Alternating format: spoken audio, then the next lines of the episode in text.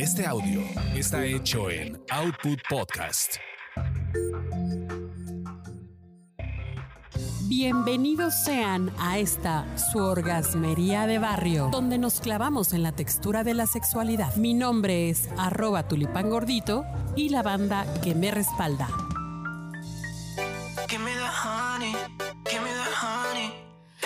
Oigan, banda, pues seguramente han escuchado el viejo chiste aquel donde pues un compadre llega con su otro compadre y le lleva una botella y le dice, ahora sí nos la vamos a chupar. Y el otro le dice, ah, chihuahua, y la botella es para agarrar valor o, o, primero la botella o cómo va a estar el asunto. Pues hoy vamos a hablar de estos bonitos temas porque hay por ahí una categoría que ya le causaba mucho escosor a nuestro productor en algún momento dado y dijimos, no, hay que aclararlo, hay que aclararlo con alguien que sepa del asunto.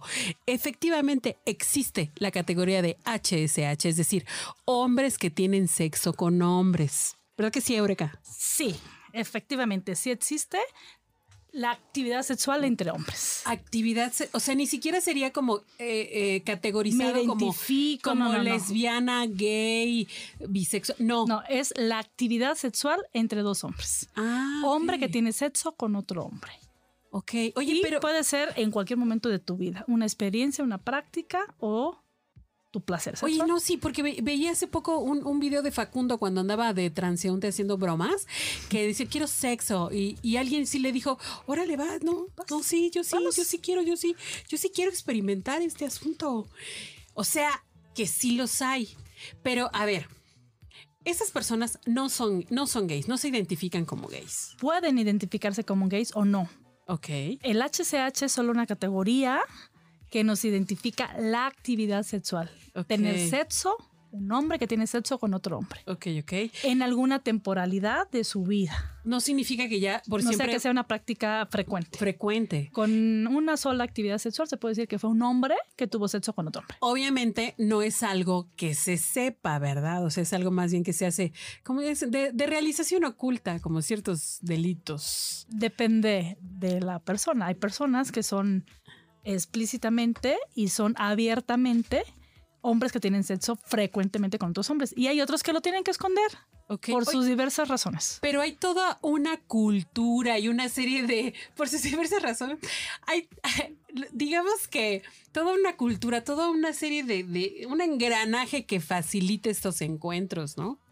Hay todo un mundo. Todo un mundo, todo un mundo, Hay todo un mundo. Hay espacios sexuales A, ver, así como dónde, dónde los puedo yo ir a ir a checar ahí esas prácticas. Se han identificado parques, restaurantes, el metro, teatros, casas de sexo, restaurantes como- hoteles, baños públicos, Claro. baños sauna.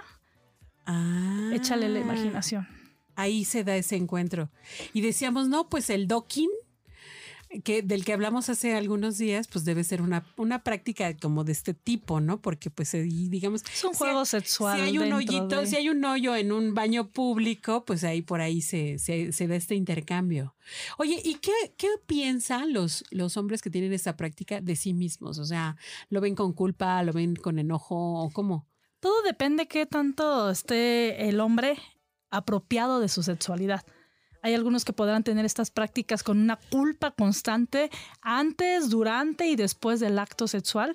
Y hay quienes lo van a vivir abiertamente. Y yo creo que lo mejor es vivirlo abiertamente, sin culpas. Para eso es el sexo, ¿no? Pues sí, Disfrutarlo, claro, el claro. momento y todo. Entonces sí hay que tener todo un manejo y todo un contexto y va a depender de cada individuo cómo se logre disfrutar del placer sexual con culpa o sin culpa. Pero sí, es muy individual, no es algo que podamos decir que hay este lugares donde se culpa o no. Eso depende de- realmente de las parejas, de Tenemos- sus vivencias. Como, como veníamos comentando, o sea, tenemos un chorro de prejuicios. La sociedad mexicana Sí.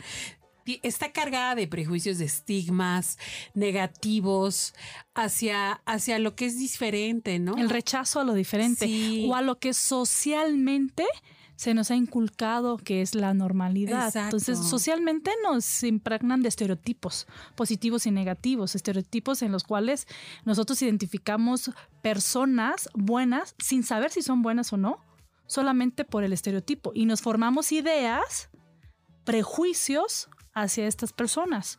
Y entonces ahí es donde se forma la estigmatización. Cuando ya nosotros tenemos prácticas negativas, que es la discriminación, es cuando está lo malo. Y cuando es positivo, realmente permitimos a veces abusos porque que tenemos un estereotipo de que estas personas son superiores a nosotras o no. Claro. Oye, y, y los, los HSH, es decir, los, los que tienen, no los del CCH, no, no, no, HSH, es que lo dije muy rápido.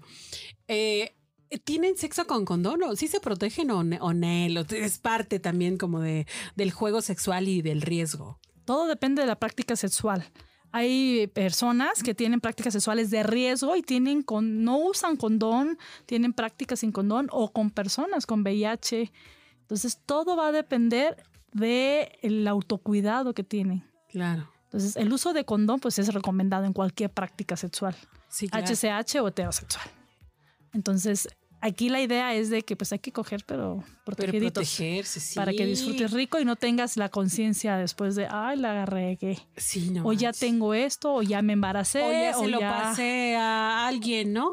Es que aquí el punto es, el punto es que no le hacen daño a nadie esas personas, están felices, están eh, disfrutando de su cuerpo, de su sexualidad. experimentan su sexualidad y la viven. Y además es algo consensuado, no están Sí, obligando a nadie, ¿no? ¿no? Realmente. Sí, porque no se convertiría en una violación. Claro.